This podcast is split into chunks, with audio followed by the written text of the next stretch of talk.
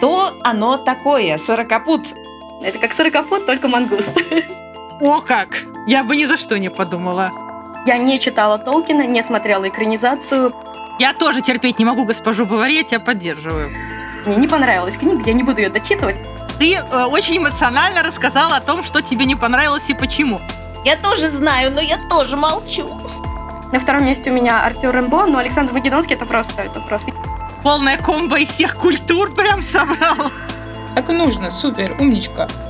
Оскар Уайльд, знаете, он тоже был очарован Джудом Лоу. Скэрилл, моя любовь, не трогайте Скэрилл, он прекрасен. Блеск, красота, огонь, конфеты, я не знаю, сердце, ну... Да, подписываюсь под каждым словом. Подкаст «Книжные разборки». При обсуждении ни одна книга не пострадала. Доброго писательского, дорогие слушатели! В эфире снова наш подкаст «Книжные разборки». Я его ведущая Зоя Ласкина. Напоминаю, что мы продолжаем наш шестой сезон. Сегодня у нас новый гость. Помогать вести выпуск мне будут мои дорогие соведущие Аня Пушкина и Маргарет Астер. Привет, девчонки! Всем привет! Привет-привет! Большим удовольствием представляю гостя нашего сегодняшнего выпуска. Это Фрэнсис Кейль, автор цикла «Песень Сорокопута». Фрэнсис, привет! Всем привет! Спасибо, что к нам пришла. А, я коротко расскажу для тех, кто, возможно, не читал еще эту замечательную уже, уже дилогию вот, но это не конец, как я понимаю. Э, коротко расскажу, о чем, собственно, речь. Действие песни Сорокопута происходит в вымышленной стране Октавии в 21 веке. Общество поделено на три класса. Чистокровные, которые пользуются всеми благами и имеют все права. Полукровки, которые прислуживают чистокровным. И низшие, дешевая рабочая сила, у которых почти никаких прав нет. Разделение проходит по принципу владения темной материей некой магической силой. 16 лет назад в стране э, правил император, но в результате государственного переворота и гибели всех как считается, членов императорской семьи, к власти пришел совет старейшин, в котором, в частности, состоит отец главного героя. Главного героя, от лица которого в основном идет повествование, зовут Готье Хитклифф.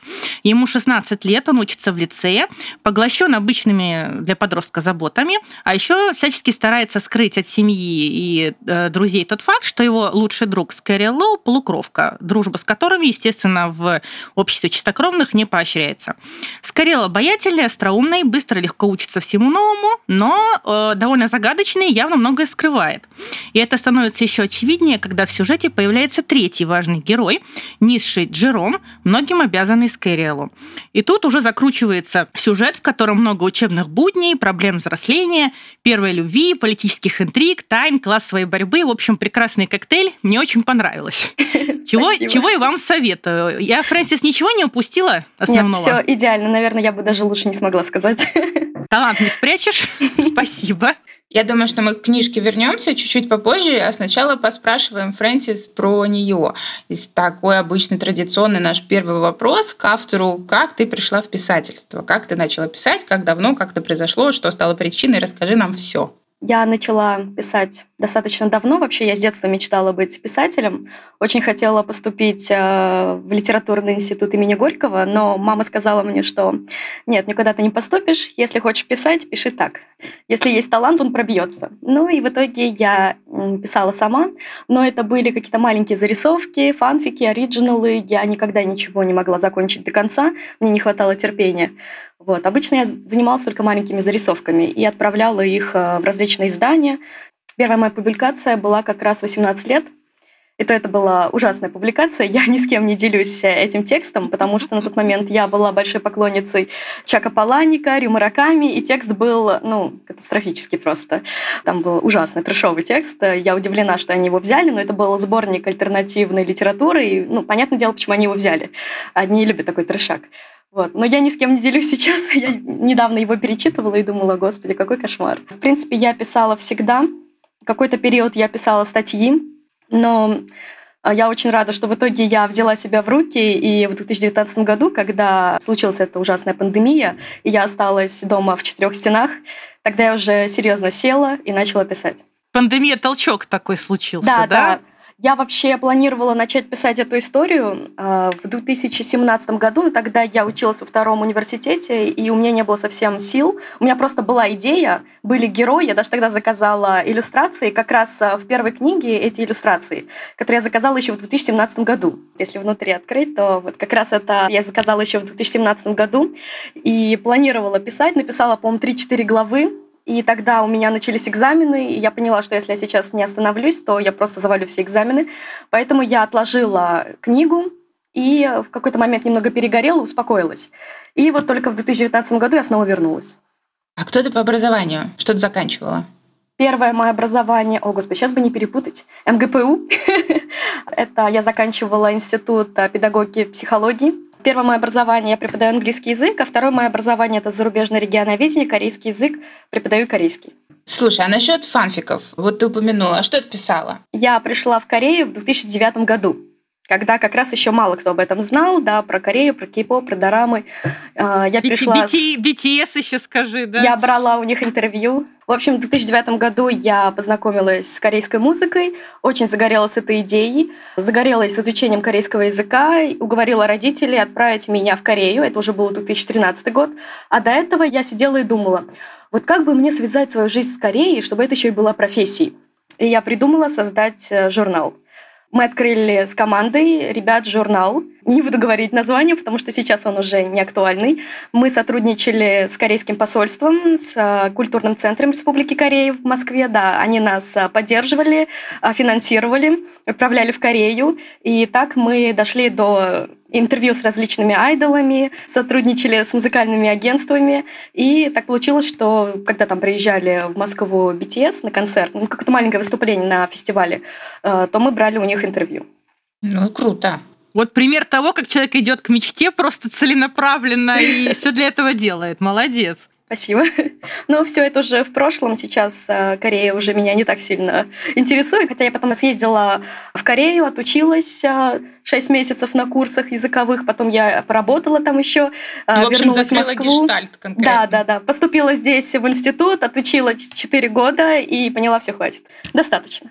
Хорошо, а еще можно я спрошу про твой псевдоним? Я тебе должна сказать, что имя Фрэнсис мне тоже очень близко. Так получилось, что какое-то время я тоже носила это имя. ну, так просто совпало. Я очень давно работала э, в Лондоне официанткой, на лето я туда поехала, и там выдавали бейджики. И чтобы у тебя был свой персональный именной настоящий бейджик, надо было переработать какое-то время. А вначале тебе просто давали вот, что тебе попало, то тебе попало. И мне попало имя Фрэнсис. И там было много персонала, и многие меня называли не моим настоящим именем, а именем Фрэнсис.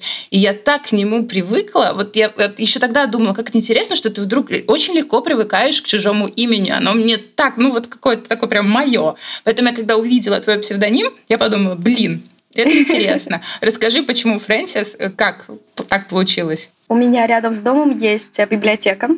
И э, раньше мои поколения, когда у нас не было ничего в детстве, никаких э, компьютеров, да, планшетов, ничего подобного, то я с детства ходила в эту библиотеку, была там активным читателем, и я перечитала, наверное, там большинство книг, и моя любимая детская писательница на тот момент была Фрэнсис Бернет? Да. Я не очень люблю «Таинственный сад». Я обожаю «Маленький лорд Фаунтлерой» и «Маленькая принцесса». Ну, она великолепна, вот. Да, и да, да, прекрасно. Это, значит, имя это в честь нее. Плюс еще я очень сильно в подростковом возрасте любила «Великий Гэтсби». Фрэнсис Фиджеральд его написал. Uh-huh. Вот, и без ума была от него долгое время, поэтому это в честь него также. Потом мне еще понравился Фрэнсис Абернати из «Тайной истории» Донны Тарт. И мне очень нравился персонаж Фрэнсис Доллархайт из а, «Красного дракона» цикла Томаса Харриса про Ганнибала Лектора. Поэтому я все соединила и такая, отлично. А почему Кель фамилия? А если вы смотрели аниме «Тетрадь смерти», так. то там есть персонаж Мело. Его настоящее имя Михаил Кель. Так, ну все, полная комбо из всех культур прям собрал. Вот. Очень интересная история получилась. Следующий мой вопрос. Интересно, как ты попала все-таки к Кире? Она тебя взяла сразу, это было целенаправленно. Как это случилось? Расскажи нам. Маленький офтопчик для, потому что мы-то поняли, о чем, а может быть слушатели не поймут. Ага. Кира это редактор, а, который выпускает э, в Эксмо серию Young Adult. Вот. Кира Фролова, да, у нас с ней был выпуск подкаста. Если кто мало ли не слушал, может пойти ознакомиться, узнать чуть больше о Кире, о книгах, которые она издает. Да, Кира замечательная. Привет, Кира, если ты это слышишь. В общем, когда я закончила песни Царакапута. Это был май, начало июня не помню, какой год, 2020, по-моему, 2021. И я решила, что мне надо выпустить самиздат. Точнее, не я решила, мне это посоветовала Владлена Дан, автор координата поврежденности. Она выпустилась в АСТ. Она на тот момент тоже выпускала самиздат как раз, и она сказала мне, что это, удач... это удобный вариант, чтобы продвинуться, и чтобы предложить э, блогерам, да, чтобы они рассмотрели, оценили книгу, высказали свое мнение, потому что не очень люди любят читать электронную версию, особенно какого-то незнакомого молодого автора. И я решила, что я тогда закажу обложку, как раз это, это вот эту обложку, я ее заказала. Mm-hmm. Да, мы связались с Марком, а Марка э, мне посоветовала Амелия Грэм, автор Морфа, который один из авторов э, Киры. Вот. И а, я решила, что я выпущу самиздатом, начала к этому готовиться, а, нашла блогеров, которые напишут мне отзыв на обложку, как раз они здесь есть. В общем, я все подготовилась. У меня были готовые отзывы, была готова обложка, я вычитывала текст, у меня был корректор, который помогал мне все вычитывать, замечательная женщина, просто божественная. И все, в принципе, я все уже была готова. А на тот момент, еще в середине лета, я отправила рукопись э, в 5-6 издательств, получила один отказ от издательств, который я, в принципе, не планировала, отправила просто по, ну, типа, за компанию всем. А, вот. И я подумала, что, ну, раз никто мне не отвечает, то где-то в октябре, в ноябре, скорее всего, я закажу сам издат. Отложила деньги и ждала. И потом уже проходит время, и я думаю, странно, что никто не отвечает из издательств. Хотя бы могли бы ответить ну, письмом, что типа «Здравствуйте, спасибо, мы получили вашу рукопись». И мне а, Владлена говорила, что... Влада говорила, что попкорн обычно так отвечают. «Спасибо за вашу рукопись, мы ее рассмотрим». Проходит 3-4 месяца, мне никто не отвечает. И я удивилась. И я решила, набралась храбрости, написала Тате. И спросила, здравствуйте, я вам отправляла еще 15 июня рукопись, а вот на дворе уже октябрь. Вы получили рукопись? Оказалось, что она улетела в спам. Они ничего не получили. Я удивилась, я подумала, а неужели, может быть, и в других издательствах также? Может быть, оно везде улетело в спам? И я решила написать Кире и написала в Компас Гид. Я рассказала историю, что вот я отправляла, мне сообщили Book, что вот у них улетел спам, может быть, у вас такая же ситуация. Кира сказала, что нашла мое письмо, нет, оно не в спаме, просто она еще до него не добралась. И я сказала, что вот я готовлю самиздат, у меня уже все готово, я вот уже планирую заказывать самиздат.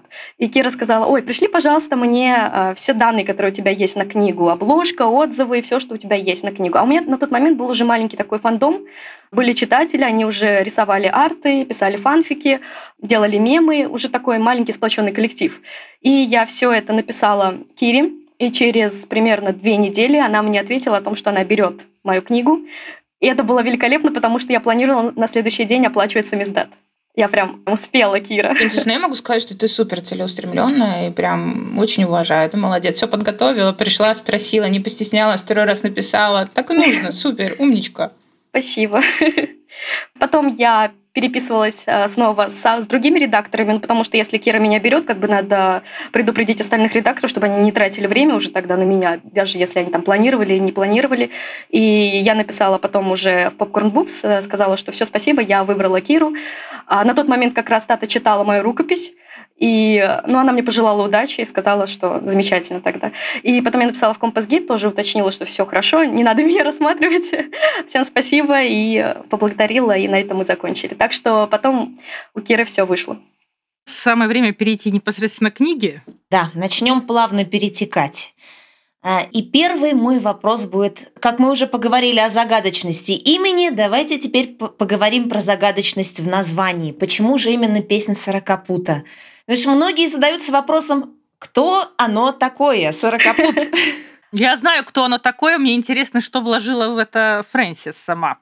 Сорокопут – это маленькая хищная птичка, которая с виду выглядит как обыкновенный воробей, и по размеру она как обыкновенный воробей. Единственное отличие – это окрас и острый клюв. Такой клюв, как обычно бывает у соколиных.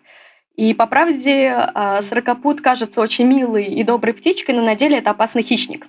И наш Скэрил Лоу тоже кажется хорошим человеком, но по правде все не так. Это был один из а, моих а, отсылок. Потом еще один, один из моих любимых сериалов – это «Ганнибал». И если вы смотрели «Ганнибал», то там в первой серии тоже говорится про Сорокопута. Там был маньяк, который терзал своих жертв, и они обсуждали Сорокопута. Я точно помню, что в 2013 году, когда я начала смотреть этот сериал, я впервые узнала про эту птицу. И я такая, угу, классная птица. Да, да. Кстати, я, я, я влезу вот как раз по поводу Сорокопута. В первой uh книге он вообще не упомянут. Там только uh есть эпизод, где Скэрилл приходит в клуб в маске какой-то серой птицы, Готье не понял какой. А вот сам, само слово Сорокопут именно в книге только во второй появляется непосредственно. Я это отметила, что в названии есть, а в первой книге нигде пока не упоминается. Интересный да. момент. И вообще изначально название было другое. Первый год, пока я писала книгу, название было другое. Книга называлась «Горизонт в огне». Это строчка из mm-hmm. стихотворения Блока «Весь горизонт в огне, ясен нестерпимо, и молча жду, тоскуя и любя». Я очень люблю это стихотворение Блока и брала именно его. Тогда еще был очень классный у нас флешмоб а, с читателями. Они фотографировали красивый закат, где все красное, и подписывали «Горизонт в огне».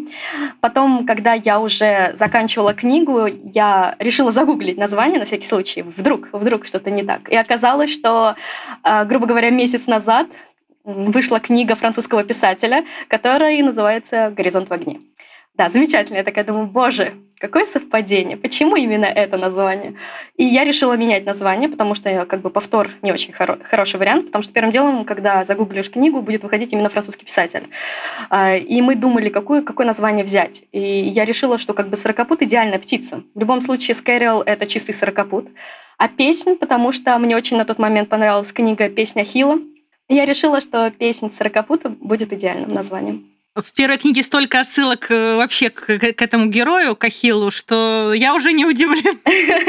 Еще маленькая ремарочка. В первой части никаких подзаголовков у книги нет. Со второй книги э, у нас начинаются угу. подзаголовок. Это не просто песня Сорокопута, это песня угу. Сорокопута Ренессанс. Записывайте, пока она еще есть в магазинах. А у меня уже, у меня уже, я уже прочитала. Так что, Фрэнсис, я тебе сегодня по второй книге кое-что задам. Пару вопросов, да. Без спойлеров, без спойлеров, естественно. В общем, я хотела узнать, что нам ждать от книги третьей. В смысле, будет ли какой-то у нее подзаголовок, если это уже можно озвучивать. А я знаю. Да, я будет. уже знаю, но я молчу. Я тоже знаю, но я тоже молчу. Ладно, я не знаю, мне расскажите, пожалуйста. А, в общем, «Песня Сорокопута» у нас разделена на две части. Вообще, изначально, когда я писала книгу э, «Песня Сорокопута», я не думала, что она выйдет такая большая. Я думала, что это стандартная книга. Маленький э, факт про меня я пишу на фигбуке. Я не пишу в Word. Word меня немного отпугивает своим белым полотном. Я пишу на фигбуке, и там э, немного странное понятие страницы, и я ориентировалась на, на них. А потом, когда мы все перевели, все эти э, фигбучные страницы перевели в вордовские страницы, и оказалось что-то очень много, оказалось 29 авторских листов. Ого! 29 с половиной авторских листов. Кошмар. Да, да, да, да. Поэтому и потом я еще разговаривала с другими редакторами и корректорами и спрашивала, а вот, вот у меня получилось 29 авторских листов. Это нормально? И все такие, тебе придется урезать или тебе придется делить. Я такая, о боже. И на тот момент как раз удачно было то, что я сама интуитивно разделила на два тома книгу. У меня был первый том и второй том. И я подумала, что если уж делить книгу, да, что не хотелось бы, конечно, ну куда деваться, как бы кто будет издавать молодого автора с тысячу страницами текста, то уж тогда делить вот по этим двум томам. И когда я Кире писала, я сказала, что у меня 29, 29,5 авторских листов, ну, мы можем э, поделить на два тома, там как раз два тома. И Кира согласилась. Э, вот, так что у а нас... Куда будет... было Кире деваться Да, наверное, надеюсь. Вот. И в итоге первый у нас так и остался песня «Циркопут», и мне нужно было придумать название ко второй книге, поэтому я взяла «Ренессанс», потому что «Возрождение», и как бы все герои в этой части, они э, показывают себя с новой стороны, возрождаются, особенно Готе под конец, он полностью переосмысливает э, свою жизнь, свои ценности и свое стремление, ставит новые цели. Поэтому я считаю, что это ренессанс, возрождение идеально подходит для второй книги.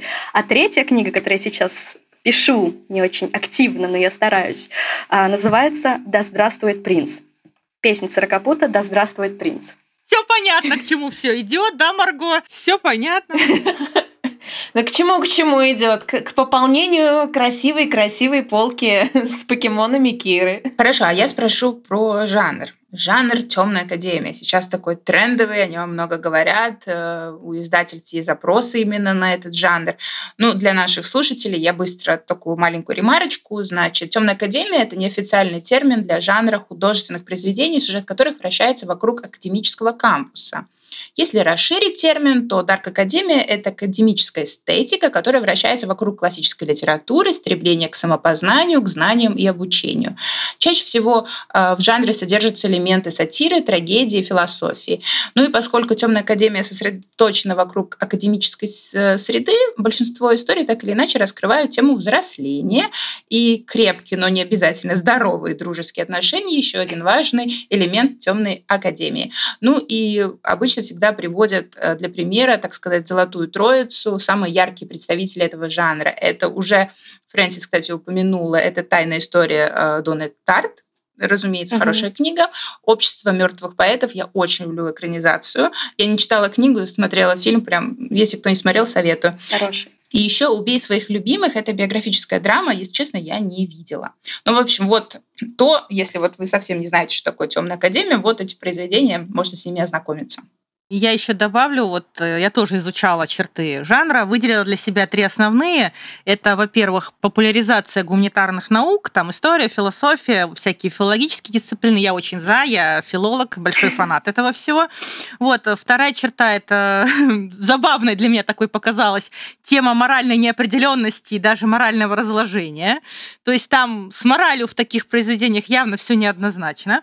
И третья черта, один из героев, как правило, бывает выходцем из бедной семьи, в отличие от своих сокурсников, которые, как правило, являются богачами. То есть вот э, тема вот этого классового неравенства, она так или иначе в этом жанре всплывает. Мы когда готовились к выпуску, мы как раз обсудили, что твоя книга, она прям, ну прям идеально подходит под все, э, под всю терминологию. Все, что нужно, там есть. И поэтому вот такой вопрос. Ты изначально подходила, вот прям я буду писать темную академию, или это случайно вообще вот так вот вылилось? Ну, просто очень много каких-то именно предпосылок, которые указывают очень явно на этот жанр. Даже не на смешение жанров, а вот на конкретно именно это. Такое ощущение, что ты сделал это специально специально. Так ли это? Случайно это вышло. Ну, отличное, отличное попадание. Спасибо. Дело в том, что я вам говорила о том, что я начинала писать эту книгу в 2017 году.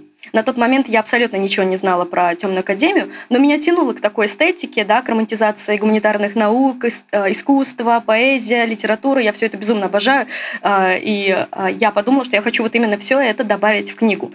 И потом в 2019 году, когда я прочитала Дону Тарт и начала гуглить ее побольше, я узнала, что, оказывается, она вот начала этот стиль. Я думаю, боже мой, оказывается, вот как это называется. И все, и пошло-поехало. Ну, знаешь, ты на самом деле не переживай, потому что, как я прочитала в источниках, именно где-то с 17 года э, этот жанр и стал складываться, О. его стали выделять, этот термин стал появляться, так что ты не могла знать о том, что он есть, его, по сути, не было еще. А помимо тайной истории Донны Тарт, есть еще какие-то любимые, может быть, у тебя произведения? Ну, неважно, даже не обязательно книги, может быть, фильмы э, в этом жанре. Моя самая любимая книга – это именно «Тайная история». Мой самый любимый фильм – это «Убей своих любимых». В общем, а, ну вот мы попали. Да, Вокруг да, этого так и ходим, да. Да, поэтому, кстати, вот из фильма «Убей своих любимых» там есть великолепный э, герой Люсьен Кар, один из основоположников «Бит поколения». Как раз я немного про него писала в книге, в первой, да, там у меня э, Готье и Скэрилл обсуждали, э, обсуждали Люсьена Кара и «Бит поколения», и у меня есть персонаж Люмьер Волдин, и Люмьер и Люсьен, я как бы ну, понятно, да? Отсылочка. Да, да, да. Потому что не могла я уже в открытую взять Люсиен, хотя очень хотелось. И решила написать Люмьер. Ну вот, кстати, об отсылочках. Э, у меня тоже есть вопрос. В книге просто безумное количество отсылок, э, литературных в частности. Я где-то читала, что из твоей, э, из твоего вот этого списка произведений, упомянутых в книге, можно целую библиотеку собрать и при этом получить, видимо, классическое литературное образование, потому что там много всяких вот этих вот классических произведений. Все ли ты произведения читала, которые ты упоминаешь? Я честно признаюсь, что я не читала два произведения и не дочитала третье. Я не читала Анну Каренину, я смотрела только экранизацию, великолепная экранизация, если вы знаете, да, о чем мы говорим. Там же такой потрясающий Бронский. Потом я не читала Толкина, только упоминаю о том, что Оливер заинтересовался э, полкой которая была у Готье, и там стоял Толкин. Я не читала Толкина, не смотрела экранизацию, пока, пока не было интереса особого. И я не дочитала финансиста Теодора Драйзера. Просто дело в том, что у меня очень глупая ситуация вышла. Почти все эти книги, которые упомянуты в книге, я их читала в подростковом возрасте потому что у меня не было компьютера, и была рядом библиотека, и почти все эти книги я прочитала в том возрасте. И я, с одной стороны, рада, что прочитала их в том возрасте. Мимо меня прошел весь Янг и Дал, к сожалению. А, я в это время была большой фанаткой «Грозового перевала», а, терпеть не могла, не могла госпожу Бавари, поэтому я нет, не писала ее вообще не добавляла. Я тоже терпеть не могу госпожу Бавари, я, я ее забросила. Меня так вывесила на тот момент э, героиня. Хотя, да, может да, быть, да, сейчас, да, да. если бы я прочитала, может быть, я что-то изменила бы, да, какое-то там свое мнение уже к своим 30 годам. Но на тот момент, когда мне было лет 17-16, я просто не понимала, почему она такая. И я помню, что я злая пришла в библиотеку, высказала, что мне не понравилась книга, я не буду ее дочитывать, и все, и ушла. И они были очень в шоке. Э, да, и потом я еще помню, что меня жутко бомбило 18 лет после прочтения «Над пропастью воржи». И это я тоже добавила. Спорная книга, да. Да, да. Спорная. Э, сейчас, сейчас я хорошо к ней отношусь, хоть я не перечитывала, но я понимаю, почему она популярна. Да? Я могу понять, что эта книга появилась в нужный момент, в нужный период, и это было просто глотком свежего воздуха для молодежи на тот момент в Америке. И плюс мне еще мне очень помогло переосмыслить всю книгу, фильм, э, байопик э, про самого Селлинджера, оно, оно, оно по-моему, так и называется «За пропастью воржи». Очень советую посмотреть. После этого я поняла, что как бы да, книга, может быть, мне не понравилась 18 лет, но она произвела такое впечатление на людей того времени, и кто я такая, чтобы что-то тут высказывать, свое мнение сейчас э, э, у себя там, э, сидя в России, когда мне 30, и на дворе 2022 год. Вот. На тот момент я жутко не любила эту книгу. Так, стоп, вернемся. Какой был вопросик? Я спросила, да, я уже поняла, что из этого ты не читала. Ты очень эмоционально рассказала о том, что тебе не понравилось и почему.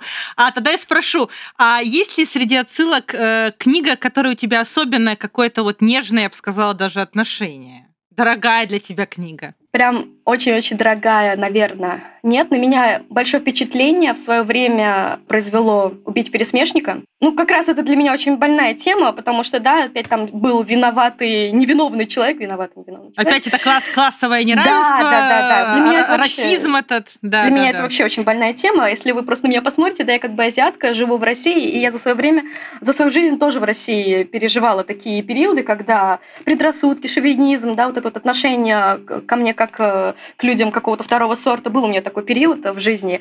Э, я очень близко к сердцу это все воспринимала, и поэтому тема вот этого неравенства людей для меня очень больная тема. Сейчас я уже нормально к этому отношусь, ну как нормально, да, уже не плачу и не реагирую так бурно, но все равно для меня это очень важная тема, и поэтому э, убить пересмешника в какой-то период э, просто меня до слез довела. Так что да, можно сказать так. А можно еще добавить, что есть одна... Вообще я люблю все свои отсылки про, как вы поняли, Александр Македонский. Я да, б... да, да, безумно да. его люблю. На втором месте у меня Артур Рэмбо, но Александр Македонский это просто, это просто. Я знаю, что есть люди, которые просто плакались от отсылок э, в том плане, что устали от них. Простите, простите. Но я люблю, люблю Александра это, это, видимо, были не совсем твои читатели. Да, я получила всего. огромное удовольствие. Молодец, я очень рада была их встретить. Да, подписываюсь Спасибо. под каждым словом. Спасибо. Во второй книге есть одна отсылка, которая мне не нравится, как она написана. Она написана немного нелепо а, и искусственно, но мне нравится, что я ее добавила, потому что это моя любимая книга, одна из моих любимых книг, да, любимый цикл. Это кто читал вторую книгу, то там ближе к концу есть а, момент, где главный герой обсуждают, а, ну как обсуждают, косвенно обсуждают книгу а, Томаса Харрис, цикл «Ганнибал». Вот, и обсуждают и фильмы, и экранизацию, ну так, чуть-чуть, да, два-три предложения. Сейчас я понимаю, что я бы это все исправила, или бы просто вот убрала бы. Но на тот момент я такая, надо добавить, я хочу, чтобы они это обсудили.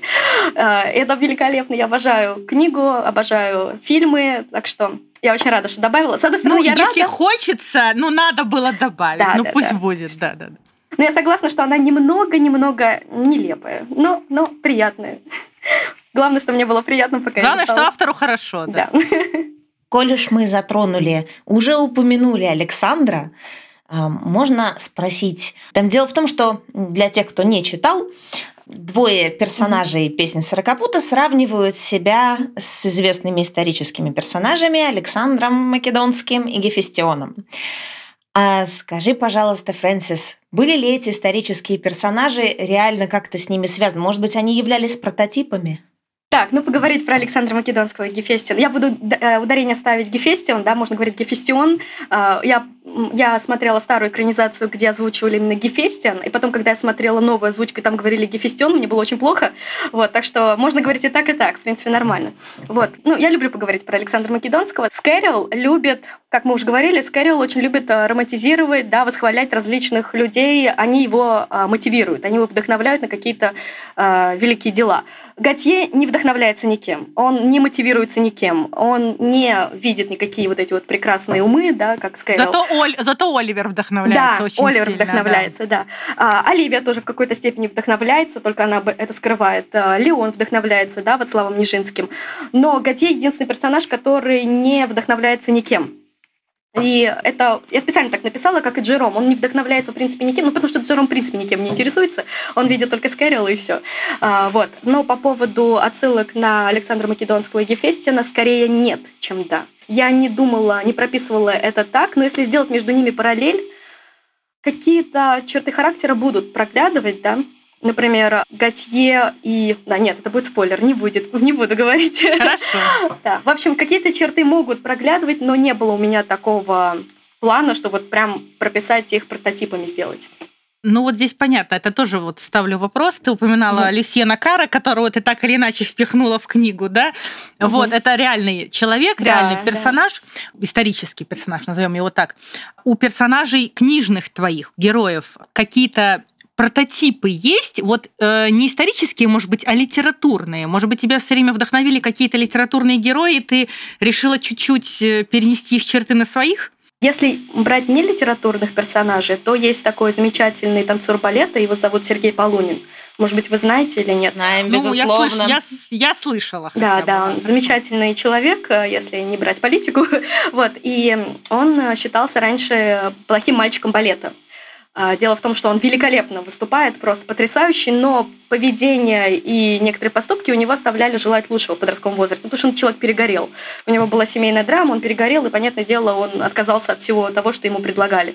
Вот. И он забил все свое тело татуировками, оказался таким не очень хорошим человеком на тот период. Сейчас он уже норм... сейчас изменился. Так вот, а, образ Сергея Полунина был для меня идеальным прототипом для Леона Кагера. Кто mm-hmm. читал вторую книгу, понимает. Mm-hmm. Да. Mm-hmm. Я так несколько в шоке сидела, когда мне это все вывалилось. А вот остальные персонажи, Сложно сказать. Может быть, немного, если вы смотрели аниме Код Гес, там есть такой замечательный персонаж Лилуш. Он тоже наследник, э, бьется за революцию, хочет изменить мир, встать во главе престола. И, в общем, я взяла и прототип его э, для Скэрилла, ну и Ганнибал Лектор для Скэрилла. Ну и так скромненько и да, всего лишь Ганнибал. Короче, все понятно, у тебя любимый герой Скэрилл, все, закрыли тему, да? Нет, мой, Нет? мой любимый персонаж... Я просто очень много работала над Скэрилл, но мой любимый персонаж — это Джером. А, о, о как! Я бы ни за что не подумала. Да, во второй книге он лучше раскрывается, я да, его лучше да, да, понимаю, да. потому что Джером очень неуверенный в себе человек и постоянно занимается уборкой, она его немного успокаивает, это чисто я. Я очень неуверенный в себе человек, и уборка меня в какой-то мере успокаивает. Заземляет, я бы сказала. Да, наверное. да, вот. И поэтому э, Джером мне ближе всего. Главы от Джерома мне писать намного проще, чем от Готье. Ну, ну, может быть, потому что Джером не такой образованный, как да, Готье, и туда всего, отсылок да. меньше приходится запихивать. Возможно, да. Просто Джером, мне кажется, в принципе, мне ближе, и мне понятнее его чувства, хотя я бы, конечно, никогда бы в жизни так не сделала, как он, но все равно Джером мой любимчик. Мне его очень жалко, я его прекрасно понимаю. И я, когда люди говорят, что вот, почему он не уйдет там от Скэрилла и все в таком духе, я просто думаю о том, что как бы как человек может уйти от того, кто тебя поддерживает. Единственный человек, который тебя поддерживает в этом мире, кто дает тебе кровь, э, кто э, морально дает тебе какую-то поддержку, уйти в никуда, где ты уже был в этом месте, и тебя там никто не любит, э, никто не поддерживает. Это очень сложно уходить от человека, который единственный, кто тебя держит еще в этом мире. Поэтому Джером моя зайчка. Очень люблю его. А тогда вот я сразу спрошу, у меня под этот вопрос был попозже, но раз мы заговорили про Джерома, это же он на форзации во второй книге, на последнем, да? Да, да, да, да, да, да, это он, Джером. А хорошо, а у меня вопрос, а на первом форзаце тогда кто? Гидеон. Так, вот я была уверена, что это был Леон, простите меня, пожалуйста. А это, Гидеон. Да, да, да, это Гидеон. Вот так вот, да, хорошо. Да, это старший брат э, Готье. Ну, для, для тех, кто не читал. Да. Хорошо, продолжая тему отсылок, потому что их очень много, я перейду на исторические отсылки. Мгм. Вот, э, и я вот сегодня уже говорила вначале про государство Октавия, где происходит действие. Скажи, пожалуйста, какой-то реальный прототип этого государства есть или это собирательный образ? Потому что, например, вот э, я во второй книге увидела сноску прям на банды Нью-Йорка, я почему-то зависла, э, потому что Ромус у меня никак с Нью-Йорком не ассоциируется. Но, может быть, это у меня, на самом деле ты его туда и вложила? Значит, Октавия — это собирательный образ а, всех стран, где происходило классовое неравенство. И до сих пор происходит. А, До сих пор оно есть, а, до сих пор а, происходит где-то и расовая сегрегация, может, не так открыто, но она все равно есть. Дело в том, что в какой-то момент своей жизни я очень сильно увлеклась расовой сегрегацией в США и апартеидом в ЮАР. Это может быть, вы знаете, ну, если вы смотрели фильм «Прислуга», то, возможно, вы понимаете, о чем Конечно, говорим. мы да. понимаем, конечно. Да, вот, вот эти вот законы Джима Кроу, Куклукс Клан, да, у нас э, Мартин Лютер Кинг, э, Нельсон Мандела, вот, в общем, э, когда людей делят, вот делят белых и Ну цветных. да, что нельзя сидеть в транспорте на одних местах, Да, в да, да, ресторане вот за это- одними столиками. Да, да, да. Этот момент как раз вот э, с транспортом я прописала во второй книге. И на тот момент, когда я писала эту книгу, еще и до этого, в 2017 году, меня безумно задела эта тема, что вот в Америке был так, такой кошмар, когда людей делили по вот этому да, расовому э, признаку, а потом еще то же самое было и в ЮАР, да, вот этот апартеид, там еще похуже было, если в США хоть при- примерно пытались сделать все по закону, то в ЮАР, да, в Африке было все намного хуже, там просто уже никто никого не уважал, не то что не слушал. Вот. И еще до сих пор это продолжается. До сих пор у нас есть преследование уйгуров в Китае. Это ничем не отличается, по сути. Там тоже делят китайцев и уйгуров. Это все есть до сих пор, и люди закрывают на это глаза, потому что кто мы такие, чтобы лезть к Китаю. Вот. Так что вот эти вот ситуации, когда людей делят э, по каким-то признакам, она для меня очень больная тема, потому что, потому что я живу в России вот с таким лицом, и раньше это была очень больная тема, сейчас уже все попроще, как я говорила. То же самое, когда я приезжаю в свою страну, да, мы из Средней Азии, когда я приезжаю в Кыргызстан или Узбекистан, там местные дети тоже ко мне не очень хорошо относятся и прогоняют меня обратно в Россию. Я после этого, это было в 14 лет, и после этого я уже не стала приезжать а, на родину, потому что очень сильно обиделась на все это происходящее. Получается, как бы я чужая и в России, и чужая у себя в стране. Для меня это было очень болезненно. Вот. И когда я узнала, что люди в США вот так вот делят, а, да, в то время, особенно это после отмены рабства, да, вот это вот север и юг, и вот так они делят этих людей, ну, для меня это больная тема. И поэтому я вот это все, это собирательный образ. У меня не было какой-то определенной страны.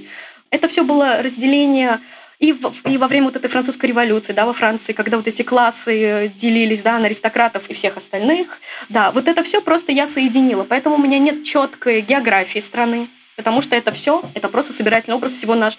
Я ничего не придумывала, я все взяла из истории, я все взяла из реальной жизни. И я просто, вз... вот, допустим, темная материя, да, это не что-то вымышленное по большей части, это аллегория на оружие, аллегория на власть, да, вот на социальный вот этот статус владения оружием. Допустим, грубо говоря, выберем любую страну и представим, что у них, э, грубо говоря, белые, белое население имеет право носить оружие, а цветное население даже не, не, не могут там взять в руки нож или палку. Вот, грубо говоря, вот такая ситуация. Понятное дело, что белое население там будет во главе всего. Вот. И то же самое я решила обыграть э, в книге. Так что у меня нет определенного э, географического какого-то там расположения. В общем, все это аллегория на современный мир, собирательный образ. Ну Поэтому и всё. привязки к историческим периодам тоже, получается, нет, потому что ты собрала очень разные случаи из очень разных э, периодов истории. да. Да, Но да, в да. любом случае это очень серьезная тема, о которых надо говорить, и это здорово, мне кажется. Спасибо. Меня это трогает. Спасибо. Да, мы уже поговорили про несколько болезненные отсылки в книге, вызывающие не столь приятные впечатления. А есть ли, Фрэнсис, у тебя какая-нибудь любимая пасхалочка, на которую стоит в процессе чтения обратить особенное внимание? Ну, мое любимое это просто имена персонажей или их фамилии. Я безумно люблю «Грозовой перевал». Я понимаю, я знаю, как люди к нему относятся. Я читала его в 17 лет, извините. У меня там... Ну, понятное дело, всех, -то хотела, всех персонажей там хотелось прибить. На тот момент мне тоже хотелось прибить. Но все равно я очень люблю персонажа Хитклифа, потому что вызвать столько эмоций, э, это тоже надо постараться. Тут Поэтому... я с тобой абсолютно соглашусь, это правда, да. да. Вот, поэтому фамилия Хитклифф у главных героев, да, у главной семьи Хитклифф, это просто, просто потому, что я безумно люблю э, Эмили Бронте и «Грозовой перевал». Э, Джером Батлер, Батлер в честь Ретта Батлера из «Унесенных ветров», потому что я люблю «Унесенный ветром», люблю Скарлетт я, и Ретта. тоже люблю. Да, а и имя, имя Скарлетт во второй книге мелькает да, тоже, да, наверное, да, оттуда, да. Да, да, да, я, да, я взяла Скарлетт, потому что, потому что Скарлетт О'Хара. Вот, безумно ее люблю тоже.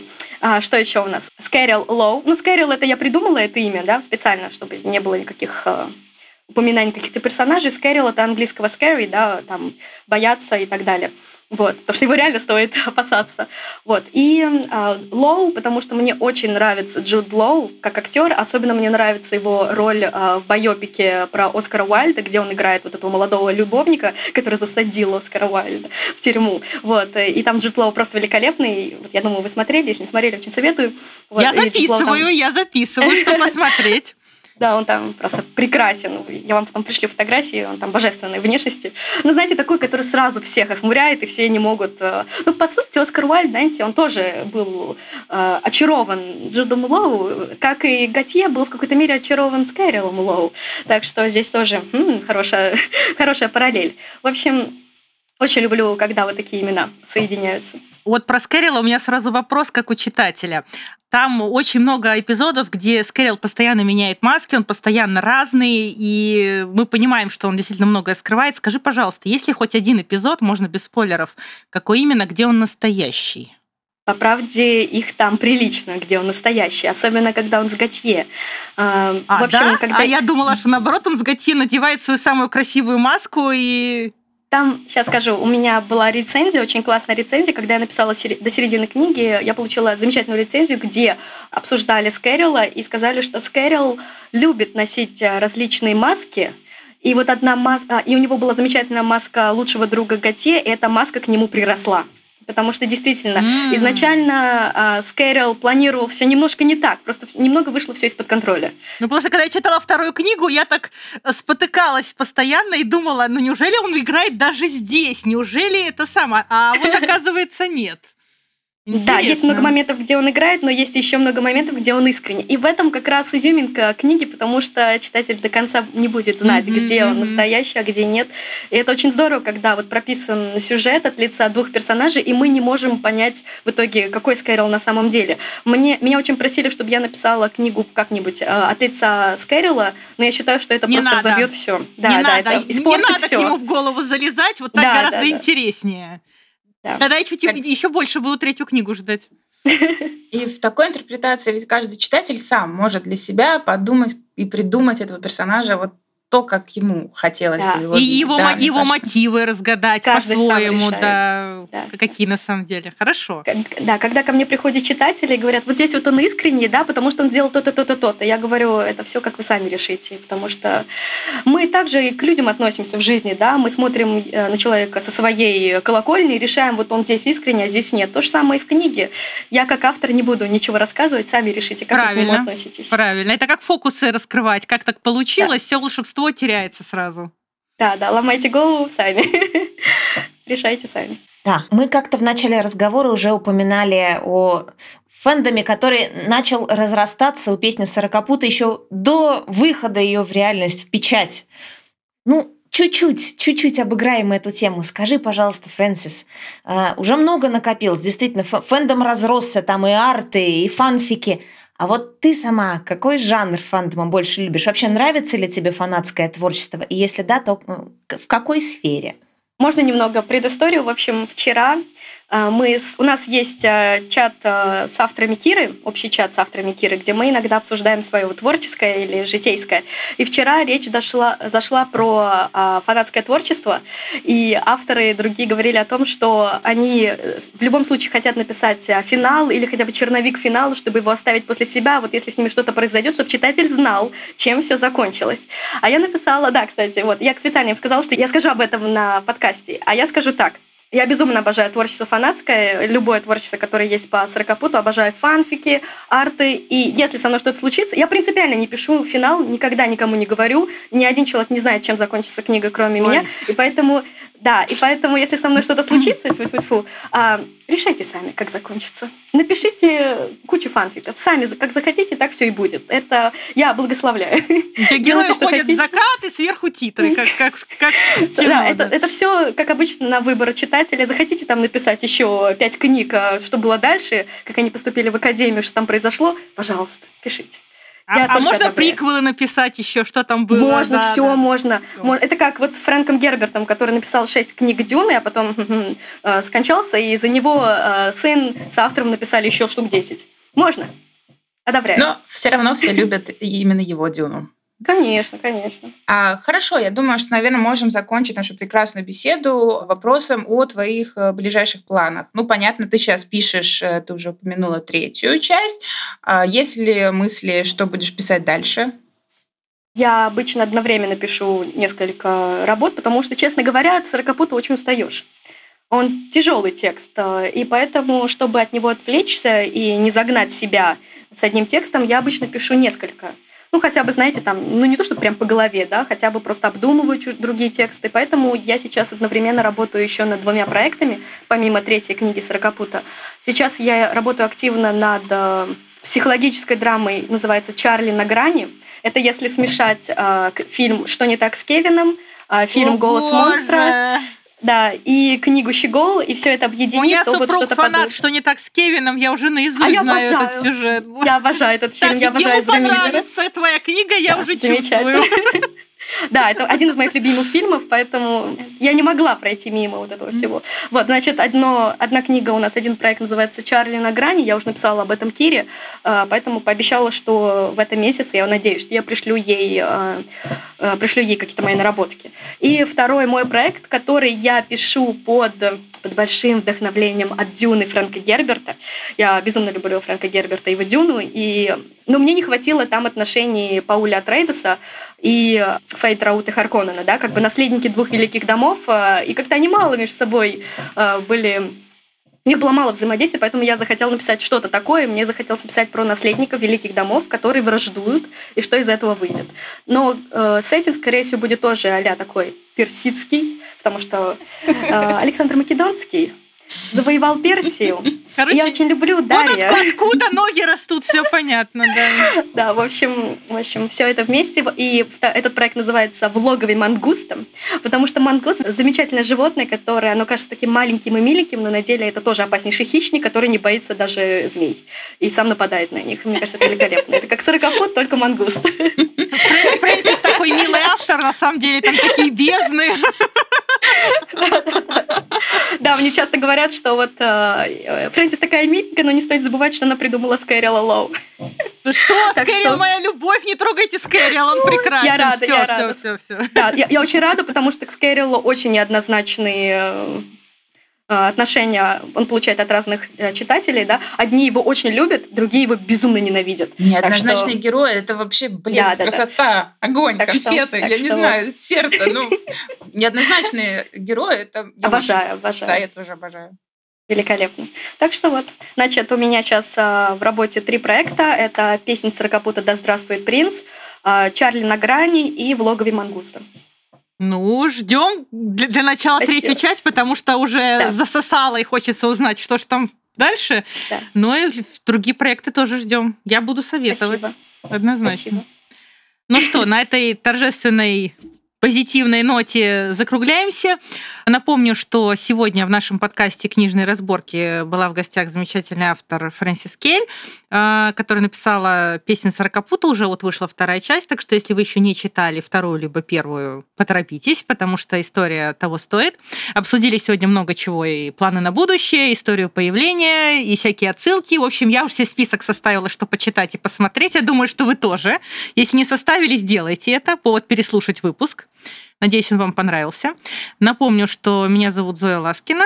Со мной сегодня вели подкаст мои замечательные ведущие Аня Пушкина и Маргарет Астер. Фрэнсис, большое спасибо, что пришла к нам. Мне кажется, беседа была просто искрометной. Спасибо. Огонь! Я не заметила, как время прошло вообще.